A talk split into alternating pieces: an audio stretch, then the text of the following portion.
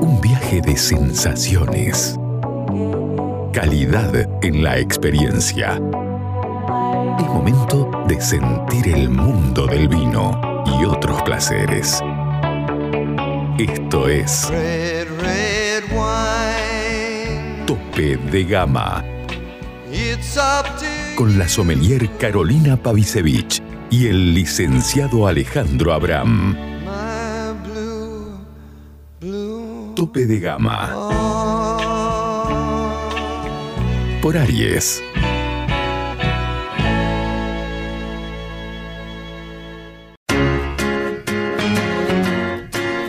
Llega a Salta una nueva forma de vestir tu casa. The Linen Factory. La mayor calidad y fibras naturales en fundas de edredón, cubre somier, todo tipo de cortinas, manteles y más.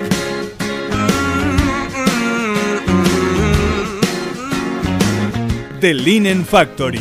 Te esperamos en General Güemes 292 o envíanos WhatsApp al 3875 841268 o al 3874 570269. Sure, yeah. The Linen Factory.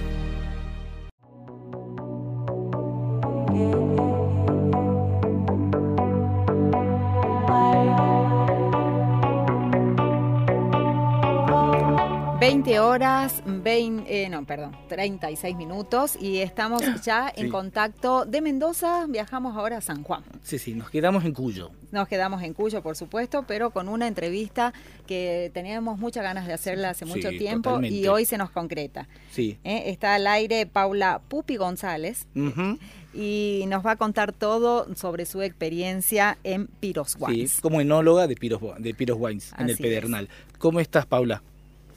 ¿Cómo va, chicos? Buenas noches. Hola, ¿qué tal? ¿Cómo estás? Bueno, Bien, vos sos mendocina, pero trabajás en Piros Wines en San Juan hace sí. unos cuantos años. Contanos eh, cómo fue esta experiencia de, de iniciarte, va, no iniciarte, sino de seguir tu carrera en San Juan. Bueno, así es, sí, soy mendocina y ya hace siete años que vivo en la provincia de San Juan. Eh. Primero comencé en otro proyecto, en Bodega Grafina, y ya hace casi cuatro años que estoy a cargo de lo que es Piros Wines, de todo el proyecto, y la verdad, súper contenta, es- tiene un potencial enorme lo que es Valle de Pedernal, Sí. en la provincia, que es un valle extremo que queda muy pegadito en la precordillera de los Andes, Sí. con características de clima, de suelo muy distintivos, distinto al resto de los valles de la provincia, que bueno, que es lo que marca el diferencial y que me motivan a seguir descubriendo todo el potencial que tiene. ¿Cuáles son esas particularidades que decís vos a nivel suelo, clima y todo? ¿Cuáles son esas, de- esos diferenciales que tiene el Valle del Pedernal? Bueno, no sé si tienen la posibilidad, se han conocido la provincia de San Juan, uno Eh, siempre yo- lo asocia El Sí. martes voy por ahí. Bueno, yo Ah, sí, bueno. sí he conocido San Juan Perfecto. y cuando conoces San Juan, ¿qué te- ¿con qué te quedas? Con la idea de Que de mucho calor, De- claro, de un calor, calor extremo. algo sol- pesado. Claro, pero el que Pedernal bueno, es distinto. cierto. Bueno. Exactamente, es cierto que, que los valles centrales hacen mucho calor, viento Ujú. sonda, y más en esta época, en agosto, sí. septiembre, hay mucho viento sonda, Sí. pero Valle de Pedernal rompe con estos esquemas eh, porque está muy pegado, como les decía, a la precordillera de los Andes, Ujú. a 1400 metros de altura, entonces eso hace que cambien las condiciones climáticas, tenemos un clima continental frío en el valle. Entonces es importantísimo eso, ¿por qué? Porque tenemos una gran amplitud térmica de casi 20 grados, diferencia del día y la noche, que sí o sí nos olvidan en la tarde, por más que estemos en pleno verano, tener una camperita a mano, no es necesario tener aire acondicionado en la casa de la finca, eh, nada, son un montón de condiciones que marcan la diferencia, y no solo el clima, sino también el suelo, que es un suelo calcáreo, que está tan de moda el calcáreo geológico, eh, que bueno, que le, le- le dan una impronta, le imprimen una impronta ca- muy característica y distintiva a los vinos. La altura, 1400 metros, ¿puede ser? Mil, exactamente, por Ajá. eso cambia el clima, Bien. por eso Eh, es un clima frío. Eh, ¿Qué es lo que, a ver, justo hablabas vos de los distintivos de los vinos del Pedernal? ¿Cuáles son esas características distintivas que, que vos encontrás en los vinos del Pedernal? Bueno, eh, empezando por lo que es aromáticamente, son vinos muy frescos, frutados, eh, donde aparecen esas notas también de hierbas aromáticas, jarilla, tomillo, orégano, que son hierbas silvestres que se encuentran de manera natural en todo el valle y que se ven reflejadas después en los vinos. Y después en boca vamos a encontrar una acidez natural muy marcada, se nota mucho la acidez de los vinos, pero a su vez tienen esa textura, unos taninos de textura fina, redondos, eh, pero sin per- perder esa impronta de pólvora también que aparece. Eh, la verdad que uno, siendo mendocina, comparo mucho los vinos con Valle de Uco en Mendoza, y es increíble cómo en una degustación a ciegas, sin saber qué tenemos en cada copa, se nota mucho cuando el vino es de Valle de Pedernal, tiene una impronta muy característica. Ujú. Bien. Bueno, ¿cuál sería la base de la pirámide en la línea Piros? Bueno, la base de la pirámide es la nuestra línea Piros Appellation, donde el concepto de esta línea es como dar un pantallazo de todo lo que es Valle de Pedernal, por eso nos permitimos comprar uva de otro de los productores de ahí del valle. De todas formas, el valle es muy chiquito, es un valle de 850 hectáreas en total. Somos Ujú. cinco o seis productores en todo el valle. Y bueno, en esta línea Piros Appellation nosotros tenemos Malbec, Syrah, Pinot Noir y Chardonnay. Luego de la línea Piros Appellation tenemos nuestra línea Piros Block número 4, Ajá. que quizás es uno de los más conocidos. Sí. Luego tenemos nuestro Piros Special Blend, que es un blend de Malbec, Syrah y Cabernet Sauvignon. Y Sí. como icono tope de gama tenemos nuestro Piros Winner Limestone Hill Malbec, Sí. que es un Malbec que viene de una parcela particular de nuestro viñedo, que es de un suelo 100% calcáreo. Sí. Una de las cosas que te quería preguntar es eh, si dentro de, pero, a ver, si hay algún proceso de vinificación eh, o de crianza o de lo que fuese que se adapte mejor en el Valle de Pedernal que en otros lugares, por ejemplo, no sé, por decir que te está mejor el concreto y el acero sobre la madera o viceversa, eh, eso, no sé, no sé si está claro Mira, lo que no pregunto. sé- sí, sí, sí, está clarísimo. No sé si hay algún recipiente particular que se adapte mejor que otro. A mí en lo particular soy de la idea de tener muchos componentes. Con esto me refiero a que ingresa la uva a la bodega y parte se vinifica en tanques de acero, partes en huevos de concreto, algunos en cubas de madera, otros fermentados en barrica, que después son más herramientas que yo tengo para hacer el corte. Pero Mm. hablando en sí de las características de la uva y de los Sí. mostos, jugos de uva y de los vinos de ahí del valle, son vinos que hay que entenderlos porque con Mm. esto que yo les hablaba del clima frío y gran amplitud térmica, Sí. eso hace que tengamos pieles más gruesas. Toda la piel de la uva, la baya, tiene piel más gruesa. En la piel es donde se encuentran todo lo que son los compuestos polifenólicos, taninos, aromas, color, eh, un montón de compuestos que bueno, al tener una piel más ancha vamos a tener mayor concentración de todos estos compuestos. Entonces, cuando el Sí. vino se elabora, son vinos quizás más estructurados, vinos más robustos, que hay que saber cómo trabajarlo según en función de cada una de las líneas donde yo esté pensando que va. Si es la línea Appellation, que busco más frescura, no tanta complejidad, y bueno, de cierta forma lo voy a tener que trabajar, quizás con Sí. menos remontajes, eh, buscando menor extracción de estos compuestos. Ahora, si yo estoy pensando en un vino que va a pasar 12 meses, 14 meses en barrica, necesito mayor estructura de taninos y demás, lo trabajo de otra forma. Por eso es, es in- independiente de qué tipo de recipiente se utiliza, sino es la técnica que uno lo elabora. Claro. Bien, bueno, mi compañero se basó en el recipiente, yo me voy a basar en los suelos, porque bien explicaste que hay eh, diferentes terruños, eh, creo que son siete diferentes terruños, ¿no? Lo que ustedes tienen, así que me imagino que, Exactamente. claro, me imagino que mm, tu trabajo debe ser muy mancomunado con el ingeniero agrónomo que eh, te da las pautas como para mm, ver qué es lo que pueden elaborar, ¿no? Porque te- te- se mezclan los calcáreos, se mezclan eh, el, Mira, los restos de las cordilleras, hay pendientes, hay relieve, eh, así que mm, estarán haciendo calicatas, eh, deben pensarlo muy detenidamente a qué vino quieren lograr y en esta sinergia que tenés con tu equipo, eh, ¿cómo se organizan, mm, así hablando, desde el suelo, eh, pensando en el vino que quieren lograr? Por ejemplo, el de la añada 2023. Perfecto, mira, sí, bien decís, hay una gran sinergia de trabajo entre el equipo de agronomía y el equipo de enología. Eh, para mí es fundamental entender y que ambos equipos tengamos el mismo concepto y saber hacia dónde queremos ir y qué queremos transmitir en cada uno de nuestros vinos y de las líneas.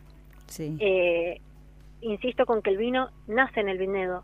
hay que recorrerlo, entenderlo, esto que mencionaba de los diferentes tipos de suelos, las diferentes parcelas que nosotros tenemos. Antes se hablaba mucho de blocks, que un block es un área rectangular, eh, cuadrada, como sea, pero muy perfecta. En este caso, nosotros con el estudio de suelo que hemos estado haciendo con unos microbiólogos franceses, el año pasado empezamos a estudiarlo con Guillermo Corona, un geofísico muy reconocido también en la industria del vino.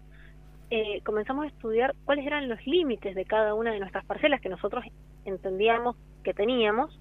Y la verdad que en función de ese estudio han surgido no tres, sino siete tipos de suelos distintos Sí. en todo nuestro viñedo. Mm. Eh, y eso después se me trasladó a muchísimas, muchísimas microvinificaciones que tuve este Claro. última, esta última vendimia en bodega. ¿Por qué? Porque entender, a ver, si las diferencias que nosotros vemos en el suelo también se ven reflejadas en los vinos. Claro. Hay que ver si, si están correlacionadas. Entonces, bueno, este año tuve muchísimas microvinificaciones y de esto, suelos con mayor porcentaje de rocas calcáreas, mientras más cerca de la Sierra de Pedernal estoy, mayor porcentaje de rocas calcáreas. A medida que me alejo hacia el oeste seguimos teniendo calcario, pero más profundo. Hay sectores donde es una zona que la denominamos lacustre, porque había un lago Claro. entonces casi no hay material rocoso, hay puro material fino, arena, limo, arcilla, que puntualmente de ese sector sacamos las uvas para la línea Appellation Malbec, buscando esa frescura y no tanta complejidad. La verdad que hay un trabajo muy exhaustivo también de control de microclimas de temperatura dentro de estas Sí. 80 hectáreas de Malbec que tenemos y, y hemos ido plantando 20 hectáreas más de Pinot Noir, Syrah, Mm. em, Cabernet Sauvignon y demás. Hay una diferencia enorme de temperaturas de un callejón al otro, quizás hasta de 4 grados de diferencia. Eso es por la topografía del lugar. Claro. que realmente es muy interesante todo lo que podemos descubrir en función del suelo. ¿Querés encontrar los mejores vinos de Salta a precio de bodega? Cafayate Wines. ¿Querés quesos y fiambres artesanales? Cafayate Wines. ¿Querés hacer envíos a cualquier parte del país? Cafayate Wines. ¿Querés productos regionales gourmet, escabeches y salsas deshidratadas con ingredientes autóctonos? Por supuesto, Cafayate Wines. En Caseros, esquina de Anfunes, frente a la iglesia San Francisco.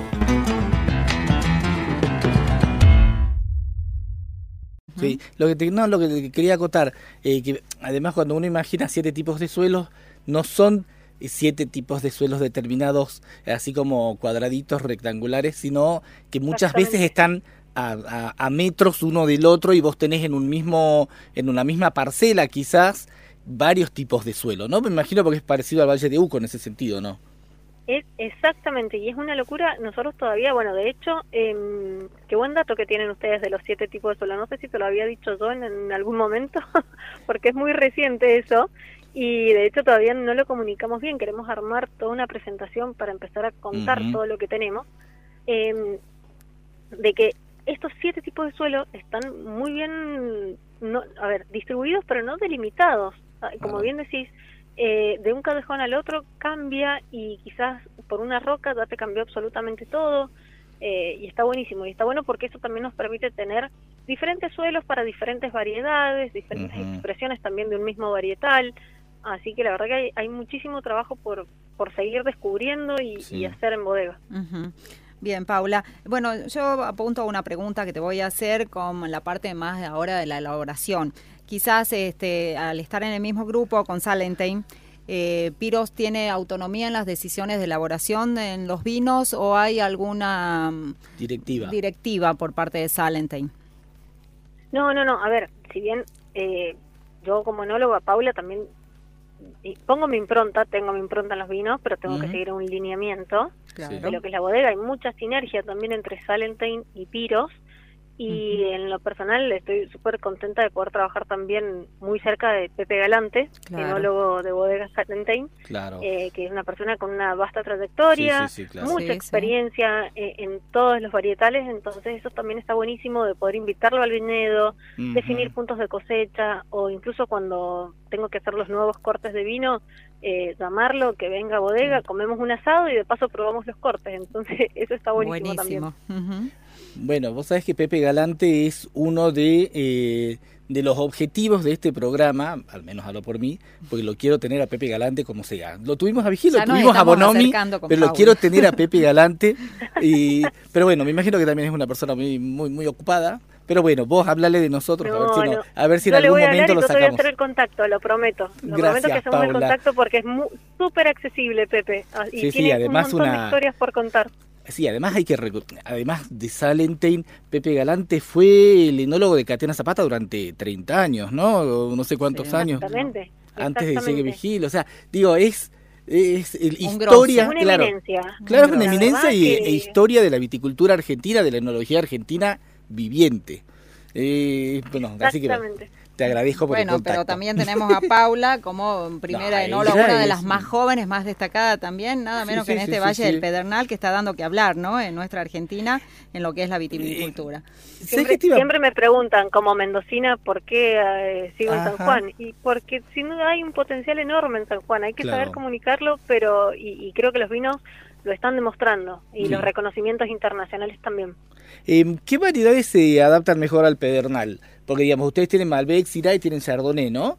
Eh, Y Pinot también Mira, dijiste. Pero, digamos, ¿hay alguna cepa que ustedes intentaron plantar en el pedernal y dijeron, no, mi- mira, mejor esta, no, cambiemos por otra?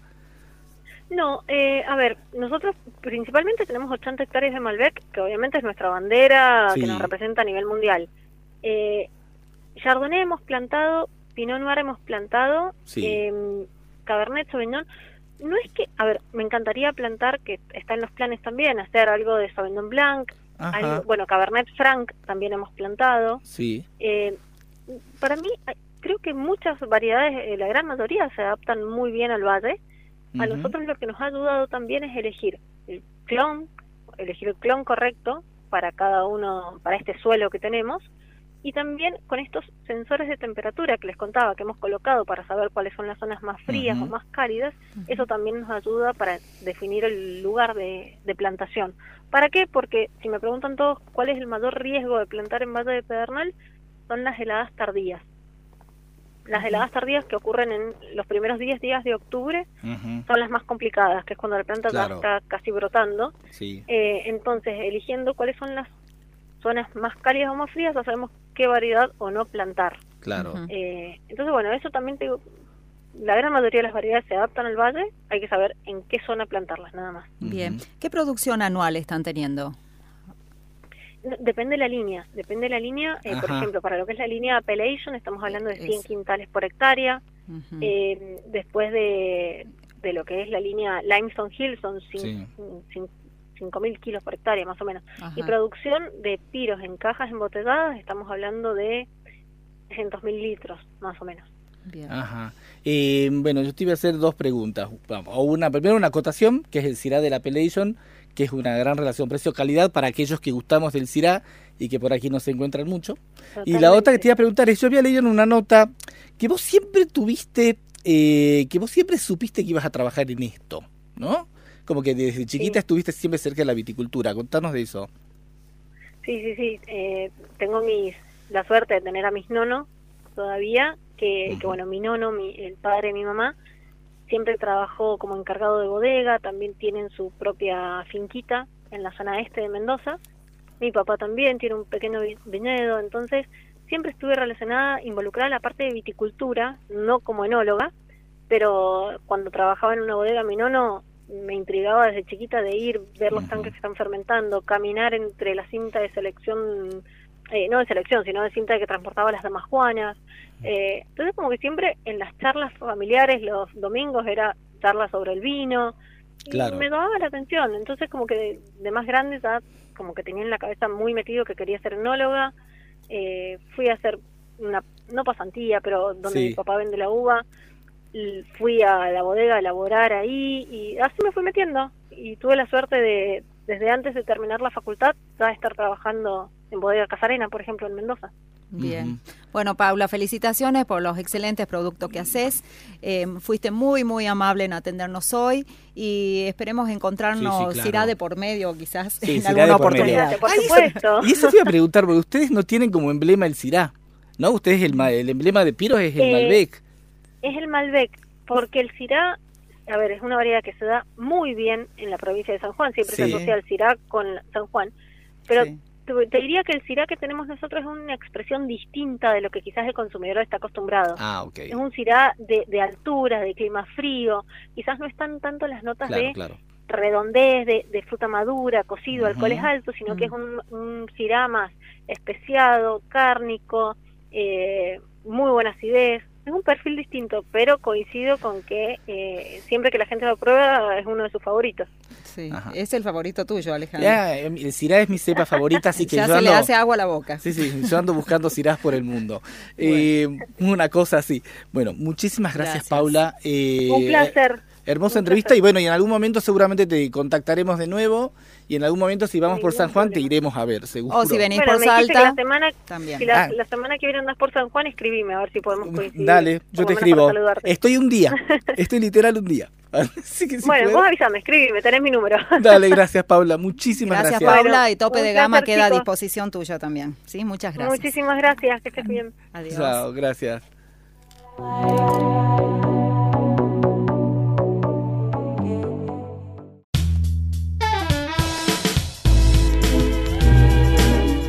Seguinos en nuestras redes sociales, Instagram y Twitter, arroba tope de gama salta.